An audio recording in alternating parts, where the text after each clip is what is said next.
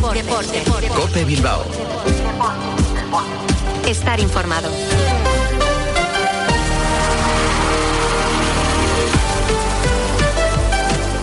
A Rachaldeón son las 3 y 25 de la tarde, estamos al lunes 2 de octubre de 2023 y de nuevo abrimos la semana y en esta ocasión también el mes desde la tienda restaurante Ver Bilbao con nuestra tertulia rojiblanca minuto 91 en esta sintonía de Cope Bilbao. Les habla y saluda José Ángel Peña Zalvidea en nombre de técnicos y reactores. Un día en el que el nombre propio de nuestro deporte es el de John Ram. El golfista vasco ha comandado el espectacular triunfo de Europa sobre Estados Unidos en la Ryder Cup disputada en Italia. Además de su liderazgo, el de Barrica ha aportado tres puntos y un juego espléndido a la victoria europea. Le escuchamos cuando hablaban de las sensaciones prácticamente indescriptibles que vivió tras esa victoria europea.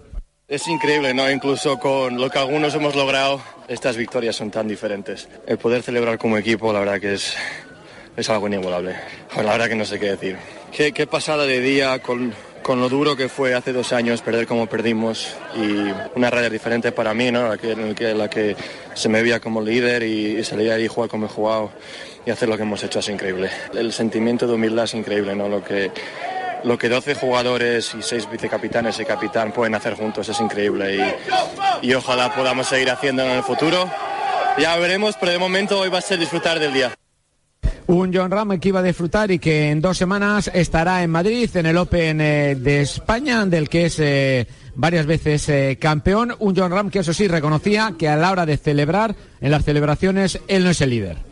No sé, estoy tan cansado que no sé si llegaré muy tarde. Eh, no, seré de los primeros en irse a la cama, eso como siempre. La verdad que yo ahí fallo. A, mí, vamos, mis amigos de, de, Bilbao y todos que les encanta estar hasta las 7 de la mañana y yo soy más de irme a la cama y despertarme a las 7 de la mañana, ¿no? Pero no... Aguantaré todo lo posible, pero me imagino que o no me acordaré de lo que ha pasado o me iré a la cama pronto. Puertas y persianas Suachu. En Recalde les ofrece la actualidad del Athletic.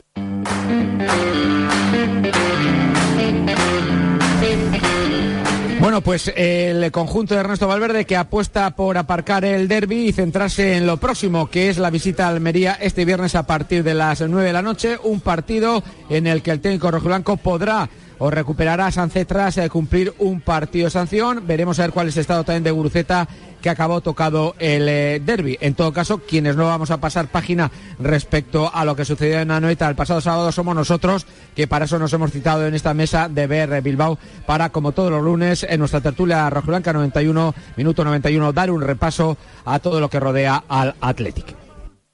Puertas y persianas Suachu. Puertas de garaje de comunidades, puertas industriales y persianas metálicas para locales comerciales. Estamos en Carretera Larrasquitu, en Recalde. Más información en puertasgarajebilbao.es. Llámenos al 944 65 39 62. Puertas Suachu. El vuelo no aguanta un minuto más, la rutina está a punto de despegar. Gracias por volar con nosotros y por volver con esa energía que esperamos os dure dos semanas, por lo menos. Este otoño cambia el mood. Vuela por Europa desde 12.99 con Vueling. Más información en vueling.com. Mamá, no sé si comprarme un lavavajillas que dure mucho o uno que dure poco. Yo que te he dicho siempre, el lavavajillas que dure. Cuando descubres que están diseñados para durar 20 años. Miele, claro. Cómpralo ahora en distribuidores oficiales, tiendas Miele y web.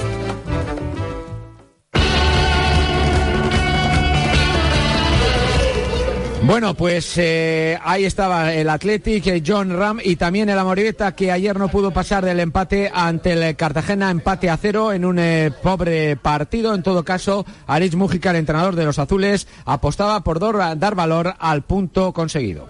Valoramos el punto porque cuando no puedes ganar, pues eh, el no perder es importante, la portería cero también es muy importante, pero bueno, queríamos más, queríamos más porque estamos en casa, eh, queríamos más porque lo hemos intentado, pero no ha podido ser. Ha sido un partido muy duro, muy contundente, en el que hemos estado bien. Nos ha faltado esa, esa generar ocasiones que, que, otras veces tenemos y hacemos. Bueno, pues evidentemente sin generar ocasiones es difícil ganar los eh, partidos, eh, como le sucedió a Bilbao Basket, que cayó en el duelo, en el derby del Bues Arena ante Basconia por 20 puntos de diferencia. Completado este resumen inicial, vamos con nuestra tertulia minuto 91 desde el, restaurante, el restaurante Ver Bilbao.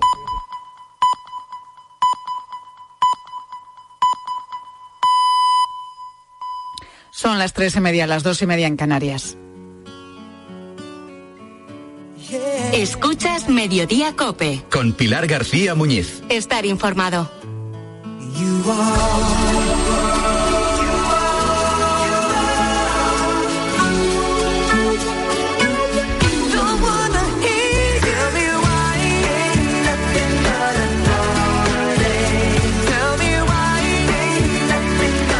Verano de 2012 muy poquita gente realmente conocía dónde estaba Borja. Sabía situarlo en el mapa, esta pequeña localidad de Zaragoza de 5.000 habitantes.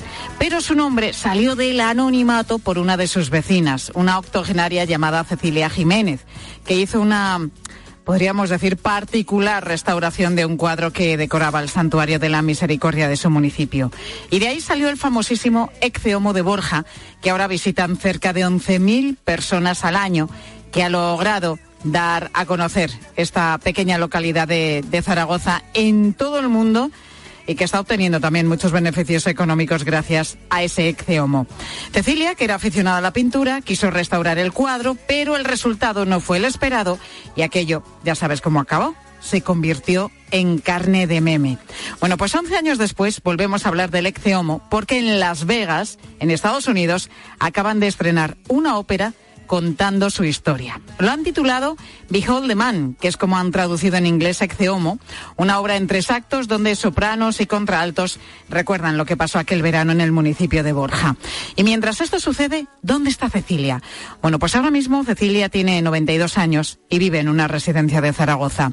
Allí recibe las visitas frecuentes de su sobrina Marisa Ibáñez, quien ha estado en Las Vegas viendo el musical, como ha contado en fin de semana COPE. Y la verdad es que sí, que me, hubiese encantado hacer este viaje con ella porque sé que iba a disfrutar, que, pero bueno, yo, yo le transmitiré todo y voy a hacer muchos vídeos, muchas fotografías para que ella lo disfrute de alguna manera.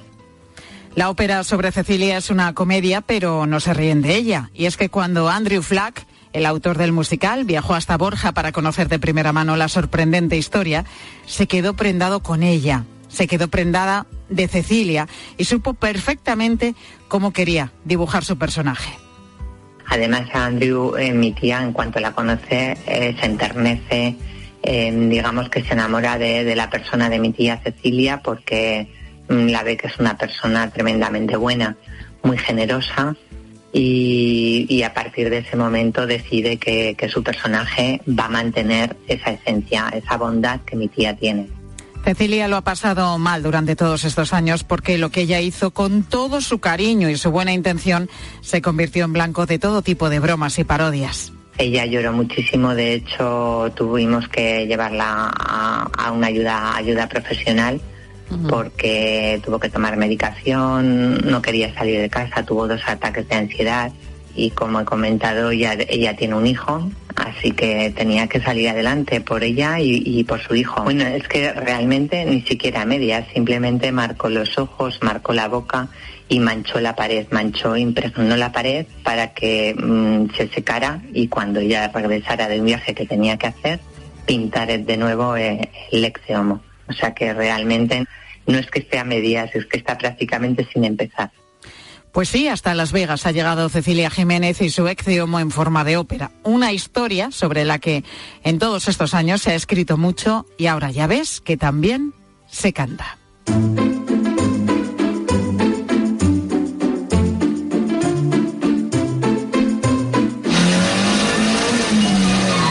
Alegre por cualquier camino.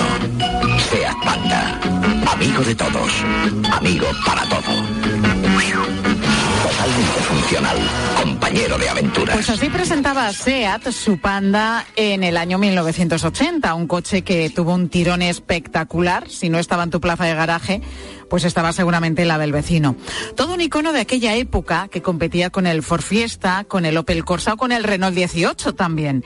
Tal fue su éxito que unos años más tarde, en 1984, ya teníamos la saga de los Panda. SEAT presenta la saga de los Panda con la actuación estelar del excitante Panda 40. Panda Marbella, el seductor. Hace gracia esto de Panda Marbella el seductor. Bueno, pues la saga de los Panda, que más de 40 años después, pues algunos de estos coches, ¿eh? Les quedan muchas aventuras por vivir y vamos a hablar precisamente de una de ellas. Mira, todo arranca con Alfonso y con Ángel, que son dos coruñeses de 32 años, amigos de, bueno, desde que son pequeñitos, desde los 13, que siempre han compartido además una gran afición. Les encanta la Fórmula 1. Bueno, pues hasta aquí todo normal, ¿no? Hasta que ven el anuncio de una persona que vendía su Seat Panda del año 1986. Ahí es cuando deciden liarse la manta a la cabeza y ¿sabes lo que van a hacer? Pues que se van a ir los dos en marzo con ese coche a recorrer 3.000 kilómetros por los desiertos de Marruecos en una carrera, concretamente en la Panda Ride. Ángel Ramos, muy buenas tardes. ¿Qué tal? Muy buenas tardes. Bueno, Ángel, menuda en la que os habéis metido. ¿Lo habéis pensado bien? Bueno, lo estamos pensando todavía, pero no, sí, sí, estamos, estamos muy decididos, pero es una toda una aventura. Porque Ángel, vosotros veis ese anuncio de que se vende un Seat Panda de 1986 y qué pasa, qué es lo que hacéis. Hombre, nosotros ya conocíamos la carrera de, bueno, desde casi siempre, llevaba haciéndose casi ya 15 años y vimos la, oportunidad, vimos el coche, vimos que lo teníamos cerca de, nuestra casa y fue como, como que de repente se alinearon los astros, ¿no? Era como todos señales para tenemos que hacerlo y tenemos que hacerlo ahora. ¿Y comprasteis el coche? Sí, de, un tirón además. Lo vimos, nada, lo vimos durante cinco minutos y dijimos, es que es este, el color perfecto, la época perfecta porque es el primero. Entonces era como justo lo que queríamos en el momento en el que lo necesitábamos. Oye, ¿y cómo está el coche? ¿En buen estado? Porque es del 86, tiene unos cuantos añitos ya. tiene, tiene más años que nosotros, para que te Entonces, Claro, pues a ver, le pasa lo que le pasa a todos los coches de esa época, claro, que está un poco pues con, sus achaques, pero también es un poco eh, para nosotros un coche escuela. Entonces aprendemos mucho con él y yo creo que él también eh, hemos creado como un vínculo y él aprende con nosotros, digamos. Claro, os vais a ir eh, a Marruecos sin conocer el país y sin GPS porque no lo podéis utilizar en la carrera y porque el coche además, entre otras cosas, no lo lleva. ¿Cómo os vais a guiar por allí, Ángel? Pues mira, la, carrera son, es un ride al más puro estilo, un poco lo que lo que se busca es que sea una carrera como eran las del Dakar de los años 80 y los años 70. Eh, al final tú te guías por, una libreta que tenemos que se llama Roadbook y en el Roadbook básicamente lo que tienes son como puntos de ruta. Entonces tú tienes un kilometraje y te va indicando eh, puntos, digamos, pues o señales o incluso pues una montaña o un árbol y en ese kilómetro pues tienes que girar X grados a la derecha o a la izquierda o ir por un paso de un río. Entonces tienes que ir como siguiendo cada kilómetro que vas haciendo, qué te vas encontrando y si tienes una referencia en el roadbook que tú tienes que ir siguiendo. Oye, eh, la carrera es todo con coches, de con pandas, con todos los modelos, como escuchábamos antes de la saga Panda, ¿no? Vamos todos con el mismo con el mismo coche. Se puede ir con un con un Panda, con un Marbella o con un, con un, Seat, o con un Fiat Panda 4x4, pero hasta el 2003, si no me equivoco. ¿Y cómo eh, es la respuesta de estos coches en el desierto? Me imagino que, que, no sé, si habéis estado entrenando de una manera también especial, en vuestro caso. Sí, a ver, al final el, coche tiene, si no me equivoco, ahora mismo de tener 40, creo que no llega a 40 caballos. Entonces, al final, pues nunca ha sido pensado para el desierto, pero precisamente como es tan simple, es que es la alegría que nos da, que se pide muy poco y bueno, se va, se va defendiendo al final. ¿eh? No, parece de primera frase que no, pero una vez que, lo entiendes, se defiende bastante bien. Bueno, me parece que vais a la aventura y que os gusta esto, ¿no, Ángel? La aventura. Es decir, bueno, vamos allí con nuestro coche, con nuestro SEAT Panda y vamos a ver qué es lo que pasa. Oye, me imagino que, claro, habréis tenido que modificar algo, ¿no? El coche para que cumpliera con los requisitos de la carrera o no ha hecho falta. Sí, a ver, realmente es, es lo bueno de este tipo de pruebas, al final obviamente son muy eh, accesibles, digamos, para, para, para mucha gente y la preparación que te exigen no, es muy grande, más allá de pues llevar un juego más de ruedas, cubre cárter que es para cubrir los bajos por si, por si te golpea una piedra, pero realmente no hay una gran preparación, no es como un supercoche de rally, digamos, entonces también es un poco cada uno lo que quiera hacerle al coche está un poco en, en su mano. Bueno, son siete etapas, ¿verdad? Ángel, unos 200 kilómetros. Sí, en total, bueno, es del 1 de marzo al 9 de marzo y en total son seis, si no me equivoco, seis, siete etapas por el desierto. Sin GPS, como decíamos, mucho tiempo juntos y en condiciones además extremas. Esto también es un reto a la amistad. No sé si lo habéis pensado. Totalmente. Sí, sí. Es, probablemente es lo que más hablamos, que si conseguimos no matarnos y acabar ya es el, el mayor reto. Si conseguimos entre los dos salir todavía más amigos, ya eso será una experiencia increíble. Oye, y una pregunta, ¿quién va a conducir? ¿Quién hace de piloto y quién de copiloto? ¿Os vais a ir turnando? Nos turnamos, nos turnamos. ¿Y quién va a iniciar la aventura? Porque eh, tenéis que salir. Vosotros vivís en Coruña, como estábamos diciendo, y tenéis que llegar a Marruecos, tenéis que atravesar España, ¿no? Exacto. Exacto. Pues para que te das una idea, hay incluso equipos que nos consta que en otros años han ido desde Polonia, desde Italia, conduciendo. Entonces nosotros aún no lo sabemos, no sabemos si bajaremos, si bajaremos con el coche o si intentamos eh, agrupar un par de un par de compañeros que bajen también desde Galicia e ir en, pues en un camión o en una plataforma porque no sé no sé qué puede ser qué puede fatigar más si ir por el desierto y ir por la autovía con panda eh, no, sé no sé qué puede ser peor ¿Qué tiempo suele hacer a principios de marzo en, en esa zona que vais a recorrer? Pues eh, un poco por la noche, porque dormimos en una tienda de campaña en el suelo, muchísimo frío y por el día pues hasta 45 grados puede llegar, 40 grados, pues Hablábamos antes de que estos coches, claro, GPS no tienen, pero aire acondicionado tampoco. Esto va a ser durito también. tiene unas ventanillas muy grandes que se pueden abrir y, poco más. No, aire acondicionado no, no tiene. Calefacción sí, si la queremos poner, pero espero que no, que no nos haga falta. Pero no, no, ninguno lleva aire acondicionado ni, vamos, tienen cinturones de milagro, por decirlo de alguna manera.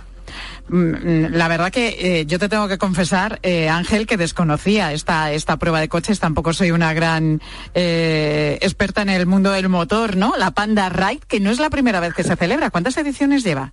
No, yo creo que mm, en total deben de llevar más de... O, esta es la...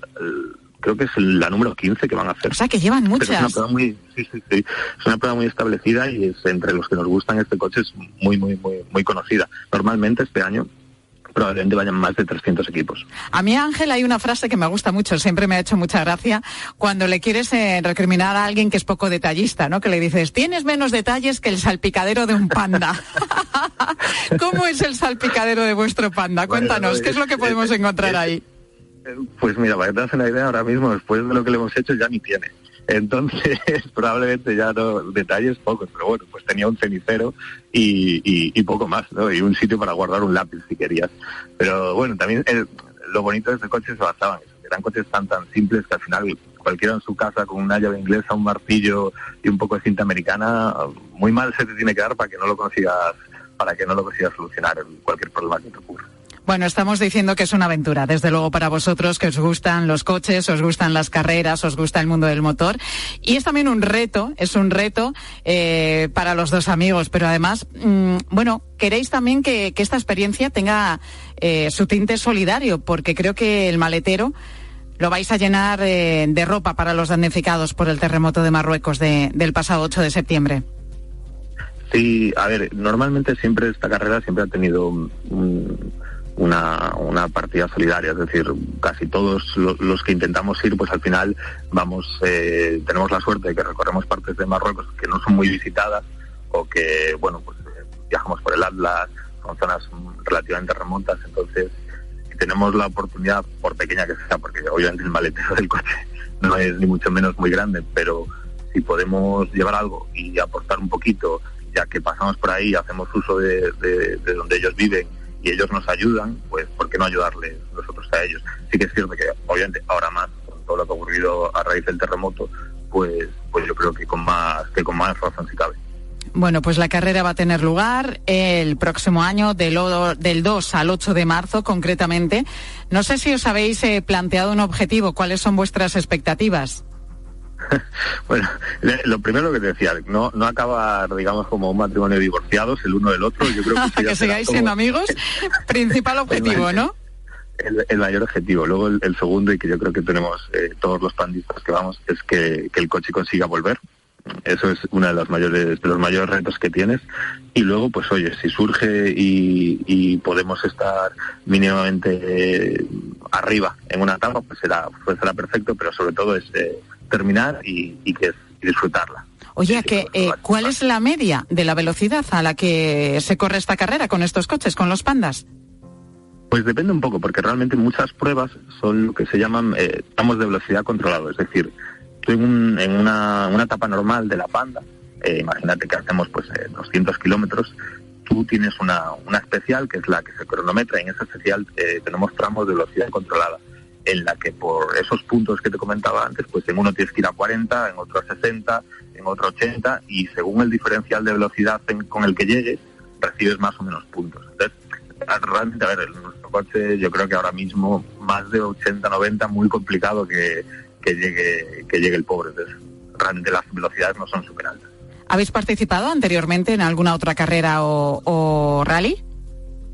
No, nunca habíamos cogido, para tener una idea, ni una radial ni una llave inglesa hasta que hasta hace prácticamente tres meses. Madre mía, ¿y la Junta de la Trócola, sabéis dónde está y todo eso? no sabemos nada, pero ah, tenemos mucha suerte porque al final eh, lo bueno que tiene que tiene este, este, coche es que hay muchos fans y hay mucha gente que, que nos ayuda, hay un montón de foros, un montón de contenido en YouTube de gente que la ha hecho antes.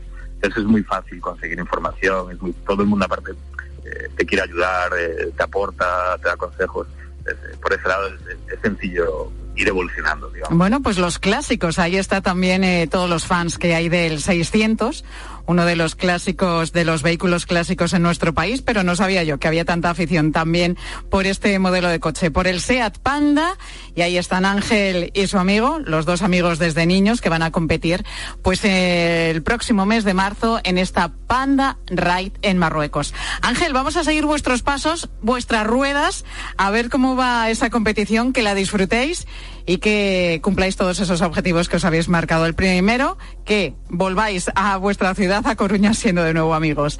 Muchísimas gracias por estar con nosotros en Mediodía, Ángel. Muchísimas gracias. Hasta luego.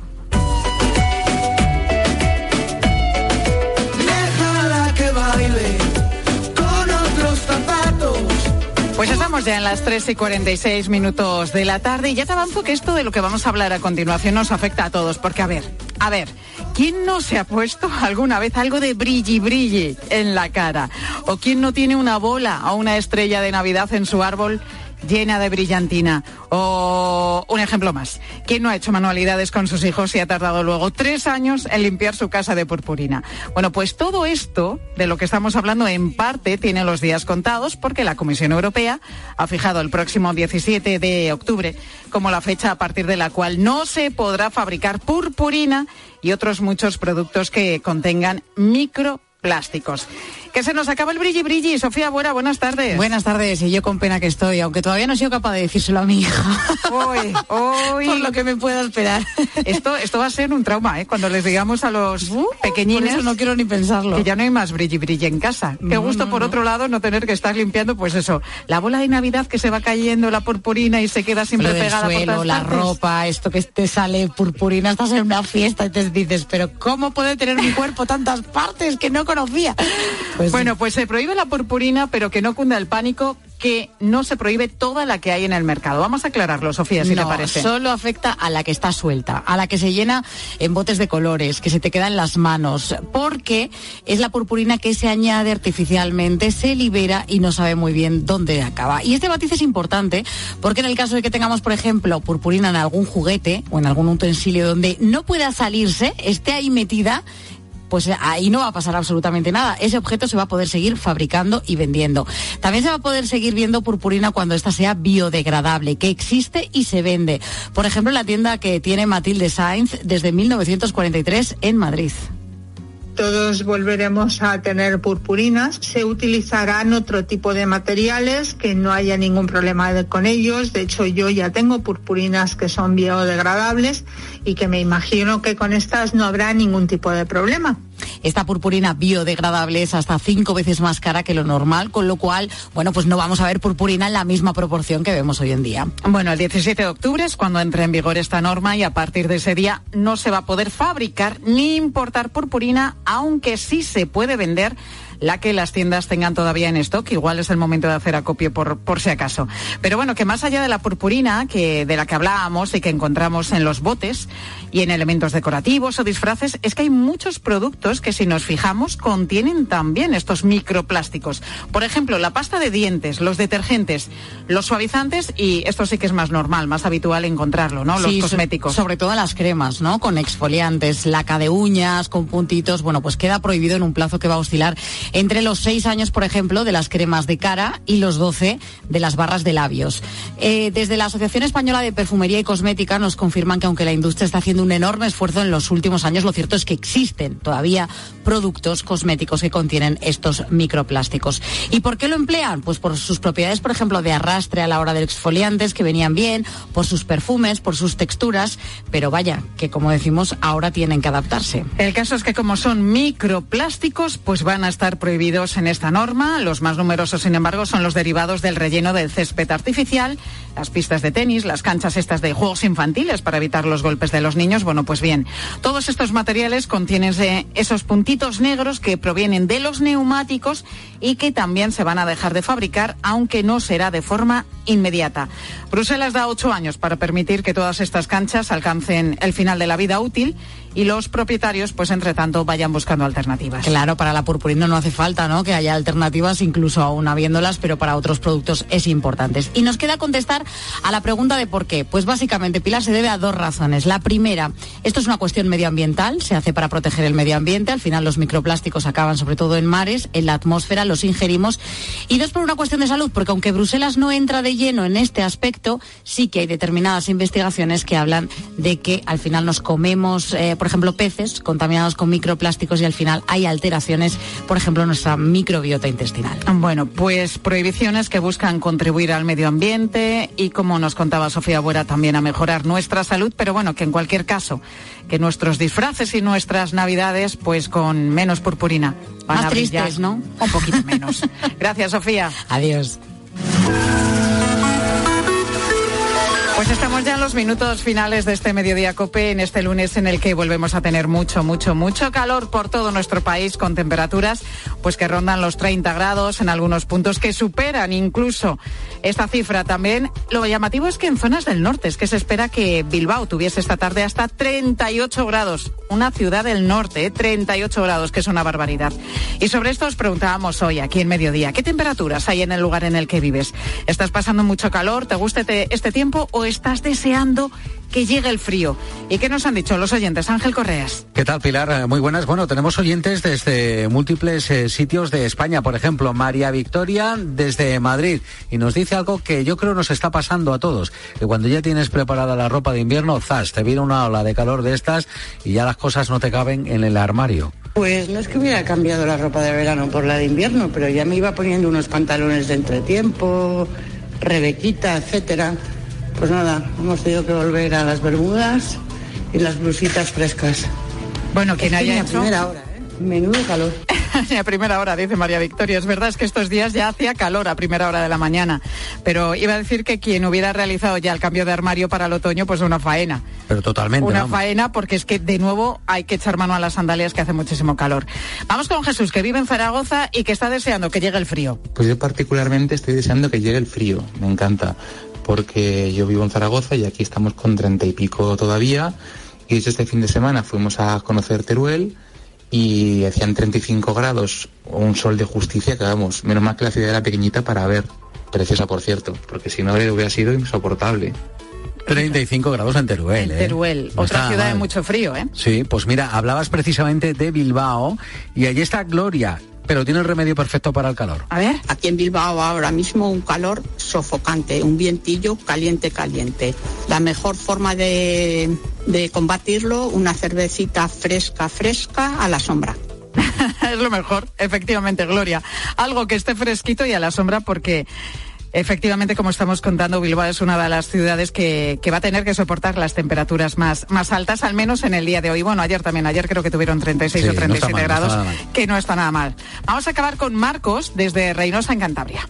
Bueno, por mi zona ayer llegamos a tener 28, 29 grados y nada, los usanamos acudiendo al monte, estamos en época de berrea, se ven muchos venados, aprovechamos a darnos un bañito en el río, que estaba fresquito pero, pero se agradecía y bueno, la suerte es que por aquí tenemos elementos suficientes como para combatir el calor sin, sin problema. Oye, si tienes el río cerca, estupendo, porque a más de uno la habrá pillado buena temperatura y ya había cerrado la piscina. Sí, sí, es verdad, Así pero que es que hemos tenido llamadas desde Oviedo, de Málaga, de Valladolid, de, bueno, Alcorcón también en Madrid, y todo el mundo quejándose y hablando del calor que hace generalizado por todo nuestro país. Gracias, Correas. Venga, hasta ahora. Nos vamos a ir con Pilar Cisneros, que sigue en Murcia, en esa zona de las Atalayas, donde están las tres discotecas que, que se han incendiado este pasado fin de semana. Un incendio trágico que ha costado la vida a 13 personas. Pilar, muy buenas tardes. Hola Pilar, pues sí, aquí seguimos, efectivamente. Sigo viendo esas tres discotecas, lo que queda de ellas, y sigo viendo cómo los bomberos, bueno, pues eh, están desde luego trabajando, no paran. Un equipo está siempre de guardia, también la policía acordando la zona. Por cierto, en Murcia también mucho calor. El termómetro marca 31 grados, aunque te digo que la sensación térmica que tenemos aquí es de 35 para arriba. Y bueno, pues pendientes de las últimas noticias, ¿no? De que son ya cinco los eh, identificados entre esas 13 víctimas mortales y mucha gente que pasó por aquí y con la que estamos hablando y vamos a hablar esta tarde, Pilar. La última hora de los incendios en esas discotecas murcianas te la ofrece Pilar Cisneros en la tarde de Cope enseguida, junto a Fernando de Aro.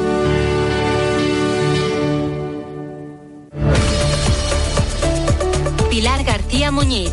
Mediodía Cope. Estar informado. En la radio deportiva Juanma Castaño no tiene rival. Es el mejor comunicador y cuenta con el mejor equipo. Está hablando Xavi Hernández en directo en rueda de prensa. Vamos a escuchar al técnico azulgrana. Hola Xavi, aquí Elena Hola. Condis en directo para el partidazo de la cadena COPE. ¿Entiendes que la gente reclame un poco más a la Yamal? Sí, claro, entiendo perfectamente, ¿no? Y a, y a Rafinha, y a Robert, y a Ferran, pero... De bueno. lunes a viernes, de once y media de la noche a una y media de la madrugada, el partidazo de Cope. Las cocinas AEG lo tienen todo. Hornos de vapor con sonda térmica. AEG. Placas con zonas de cocción flexibles. AEG. Campanas conectadas con tus placas. AEG. 15% de descuento. AEG. Si lo quieres todo, hasta el 4 de octubre 15% en hornos, placas y campanas AEG. En tienda web y app del corte inglés. Y con las ventajas de los tecnoprecios. En Peugeot estamos listos para ayudarte a llevar lo más importante, tu negocio. Por eso, en los días Peugeot Profesional vas a poder disfrutar de condiciones especiales en toda la gama. Aprovecha del 1 al 15 de octubre para dar energía a tu negocio. Inscríbete ya en peugeot.es. Hay gestos sencillos que pueden cambiar vidas. Incluir a Save the Children en tu testamento es uno de ellos. Este gesto solidario se transformará en educación, medicinas y ayuda humanitaria para la infancia que más lo necesita. Infórmate sin compromiso en savethechildren.es o llamando al 937 37 15. Testamento solidario Save the Children. Las vidas que te quedan por vivir. En Vision Lab, gafas graduadas, montura más cristales antirreflejantes, solo 49 euros. Solo 49 euros. Y con progresivos 99 euros. Más info en visionlab.es. Esta tarde, Ángel Expósito y la linterna aterrizan en Bogotá con Iberia, porque el espacio Iberia se traslada por primera vez fuera de España y cruza el Atlántico para abrir sus puertas en Bogotá. Recuerda, esta tarde a partir de las 7, la experiencia Iberia desembarca en el centro de Bogotá y te lo contamos aquí, en COPE, en la linterna con Ángel Expósito. Elige tu Cope Bilbao. 97.8 y Cope Más 95.1 FM.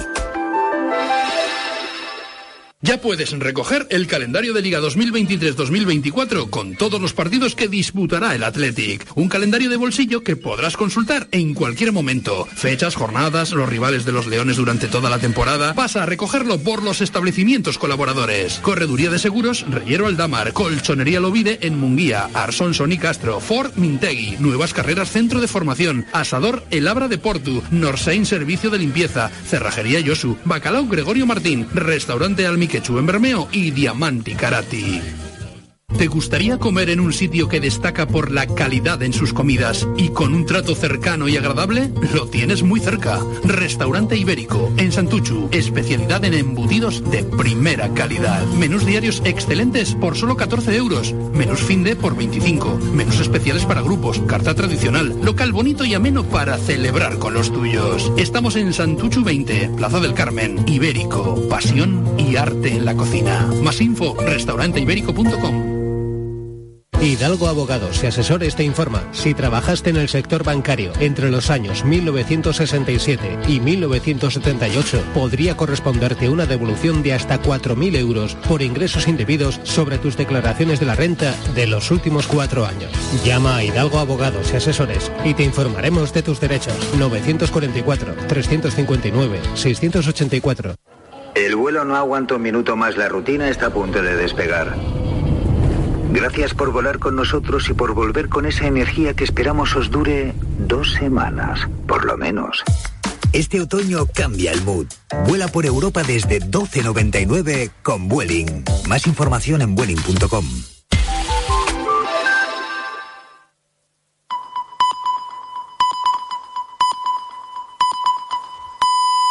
Las 4 de la tarde, las 6 en Canarias. Con Pilar Cisneros y Fernando de Aro, la última hora en la tarde. Cope, estar informado. Muy buenas tardes a la gente, gente. Mami, la amo. Voy a morir, mami, la amo. Mami, la amo, voy a morir. Esta es la despedida que mandó una de las chicas atrapadas en el incendio de las discotecas de Murcia, ese incendio que nos tiene a todos sobrecogidos. Hoy hacemos la tarde desde Murcia. Allí está Pilar Cisneros, está desde pocas horas después de que se produjera el incendio, 13 muertos, 24 heridos y una persona sigue desaparecida. Las discotecas Teatre y Fonda Milagros no tenían licencia municipal para estar abiertas y sobre ellas había una orden de cese de actividad, o sea, no tenían licencia y tenían que estar cerradas. Ya en octubre del año pasado, el gobierno local de entonces, del Partido Socialista, requirió el servicio de inspección para que se cerrara efectivamente, se cerraran las discotecas. Los políticos han dicho en las últimas horas del PP y del PSOE que la responsabilidad es eh, de la empresa que gestionaba las dos discotecas. Veremos, veremos si no hay responsabilidad del ayuntamiento. Con estas cosas no se puede ir rápido. Desde luego eh, llama la atención que no se haya cumplido con el cese de actividad que estaba determinado. Habrá que depurar responsabilidades y hacer justicia. Podemos estar ante 13 homicidios involuntarios. La justicia de los tribunales, que es absolutamente necesaria, no será sin embargo suficiente para hacer justicia a los familiares de las 13 familias. Eh, a los familiares de los 13 fallecidos, quiero decir. Las familias necesitan saber qué ha pasado, de quién es la responsabilidad y necesitan en este momento sobre todo compañía.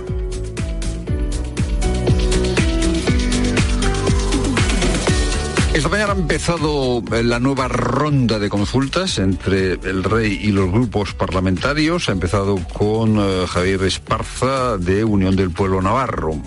Voto no a una investidura de Pedro Sánchez con Otegui, con Puigdemont y con Junqueras. Después ha eh, pasado por eh, Zarzuela Cristina Valido, de Coalición Canaria, y a la una el rey se ha reunido con Aitor Esteban, una reunión de cuatro horas. Eh, eh, bueno, Aitor Esteban ha salido del encuentro con el rey diciendo que no está claro su apoyo a Sánchez. Y nosotros vamos y no lo creemos, claro. Y eh, dentro de un ratito pasará por allí Yolanda Díaz. Quien no va a estar, quien no se va a reunir con el rey, es Esquerra, Junts, Bildu y el Benegá, los socios parlamentarios de Sánchez. La verdad es que eh, el trabajo del rey no es un trabajo fácil, pero hay ocasiones, especialmente hay semanas, en que ese trabajo es especialmente difícil. Esquerra, Junts, Bildu, Benegá, que ni van a encontrarse con el rey, van a hacer a Sánchez, salvo sorpresa, presidente del gobierno. Esquerra y Junts fueron, eh, como sabemos todos, los dos grupos políticos que hace seis años impulsaron la secesión de Cataluña.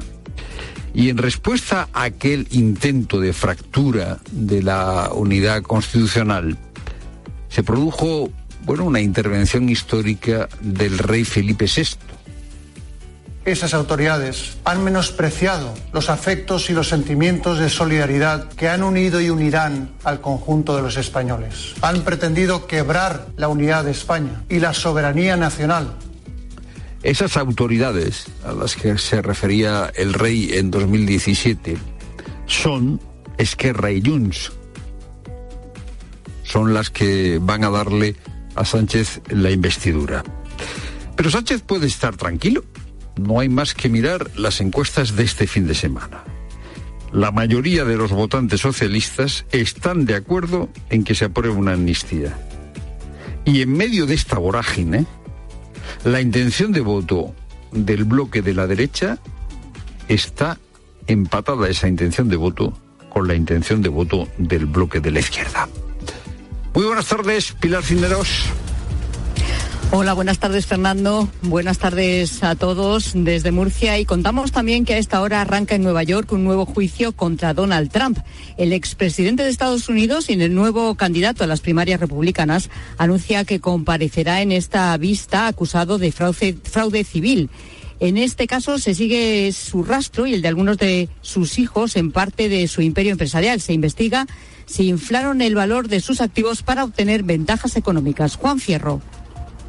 El expresidente, sus dos hijos mayores y su conglomerado de empresas en Nueva York están acusados de haber inflado sus activos entre 1.900 y 3.600 millones de dólares al año entre 2011 y 2021 para ahorrarse así cientos de millones de dólares en préstamos y en seguros con el expresidente ya en el edificio de los tribunales de Nueva York. La fiscal del caso, la fiscal general de Nueva York, Leticia James, dejaba hace tan solo unos minutos esta advertencia. No matter how powerful you are, no matter how much money you think you may have, no one is above the law. No importa lo poderoso que se sea, decía la fiscal, no importa la cantidad de dinero que piensas que tienes, nadie está por encima de la ley. La fiscal pide que Trump sea condenado a una multa mínima de 250 millones de dólares y la prohibición para el expresidente y sus dos hijos hacer negocios en Nueva York. Y los análisis confirman que el brote de gastroenteritis que afecta a la localidad de Tarazona, en Zaragoza, se sitúa en Castilla y León. El foco está en el río Keiles y a punto de cumplirse un mes de su aparición ha afectado ya a cerca de 500 personas. Los vecinos de Tarazona y de varios municipios cercanos siguen sin poder beber agua del grifo. Enrique Pérez. Los análisis realizados por el Servicio de Protección de la Naturaleza de la Guardia Civil han detectado la presencia del protozoo causante del brote de gastroenteritis aguas arriba de Aragón. La directora general de Salud Pública es Nuria Gallán. Los resultados obtenidos en los análisis de aguas del río Keiles han detectado la presencia de ooquistes de Cryptosporidium aguas arriba antes de que el río entre en el territorio aragonés. Por eso, la hipótesis que gana más peso en este momento es que el foco de contaminación se encuentre fuera del territorio de nuestra comunidad autónoma. A partir de hoy, el Ministerio de Sanidad es el que va a coordinar todas las actuaciones de la mano del Ministerio de Interior y las comunidades autónomas de Castilla, León, Aragón y Navarra, donde hay poblaciones que captan aguas del río Keiles. Y a partir del 17 de octubre, la Unión Europea prohibirá la fabricación de purpurina y otros productos con microplásticos. En el caso de la purpurina, solo afecta a la que se vende suelta, envasada. Solo se permitirá la biodegradable, aunque es hasta cinco veces más cara. Matilde Sanz, propietaria de una tienda de disfraces, nos ha contado en Mediodía Cope cómo la decisión de la Comisión Europea les impacta directamente en su negocio. Nos afecta económicamente porque todos hemos hecho ya un desembolso comprando un producto que indudablemente tiene una venta tanto en Halloween como en Navidad, como en, como en Carnaval, en nuestro caso, y en otros casos, en el caso de los maquilladores, porque es un producto que pueden utilizar perfectamente eh, de una manera, si no diaria, casi. Y Pepe Castro habla tras la ruptura de relaciones entre el Barcelona y el Sevilla. Luis Munilla. El caso Negreira ha desatado las hostilidades entre los dos clubes. El Sevilla rechazó asistir al palco en el partido del viernes ante el Barça y el club catalán respondió, respondió perdón, rompiendo relaciones. Hoy ha hablado el presidente sevillista, Pepe Castro. Si se ha pagado dinero a un árbitro es para algo el juez que diga lo que sea. Pero nosotros tenemos que alzar la voz en ese tema. En la liga, todo el mundo le ha feado eso a la porta cuando estuvo allí. Y a mí me parece más justo, más honesto, más honrado decirle que no voy a estar por estar en el palco como si no pasara nada. Porque sí pasa. En el Barça, por cierto, hoy es noticia la renovación de la Yamal hasta 2026 con mil millones de cláusula. Acaba de hablar para los medios del club. Muy feliz, muy contento porque ha sido un camino muy largo aquí en la Masía, es un orgullo para mí, es como un sueño para mí estar tres años más en el club de mi vida y nada, muy contento y espero que pueda pasar a lo mejor. Además, hoy han comparecido en la Audiencia Nacional por el caso Rubiales las jugadoras Alexia Putellas, Irene Paredes y Misa Rodríguez. Las tres han reafirmado que el beso a Jenny Hermoso no fue consentido y que la jugadora y su entorno recibieron presiones de la federación. Y en tenis, Carlos Alcaraz se ha metido en semifinales de Pekín tras ganar por 6-4 y 6-2 a Casper Ruud. Tiempo ya para la información de tu cope más cercana. Pilar Tisneros y Fernando de Aro. La tarde. Cope Euskadi.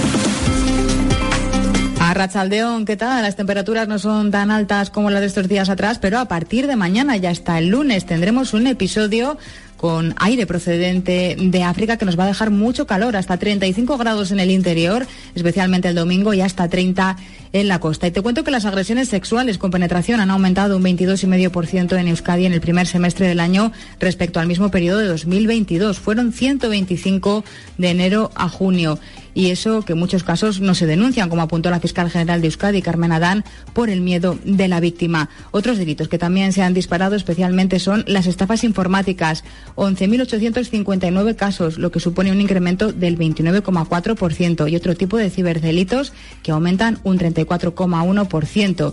De hecho, los delitos informáticos son ya en Euskadi uno de cada tres. Seguimos contándote todo lo que te interesa aquí en la tarde de COP.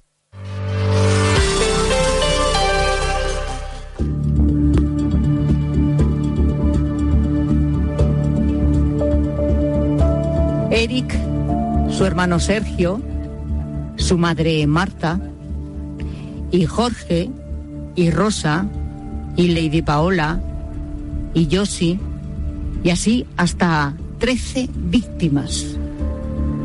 13 personas que han perdido la vida en las discotecas que tengo justo detrás de mí, aquí en este lugar que se llama Las Atalayas, en Murcia, muy conocido en todo Murcia porque es una zona comercial y de ocio, conocida como decimos desde hace tiempo. También estas discotecas, también Fonda Milagros, también Teatre, también Golden, desde luego eran de las discotecas más concurridas desde hace ya muchos años. ¿Qué se sabe hasta el momento de este terrible suceso?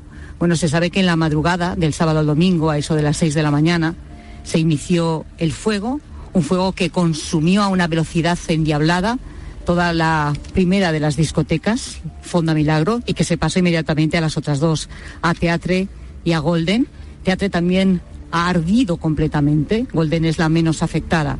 Se sabe que hay 13 personas que han sido rescatadas de los escombros de esa discoteca, 13 cadáveres, que hasta ahora cinco, cinco han sido ya identificados.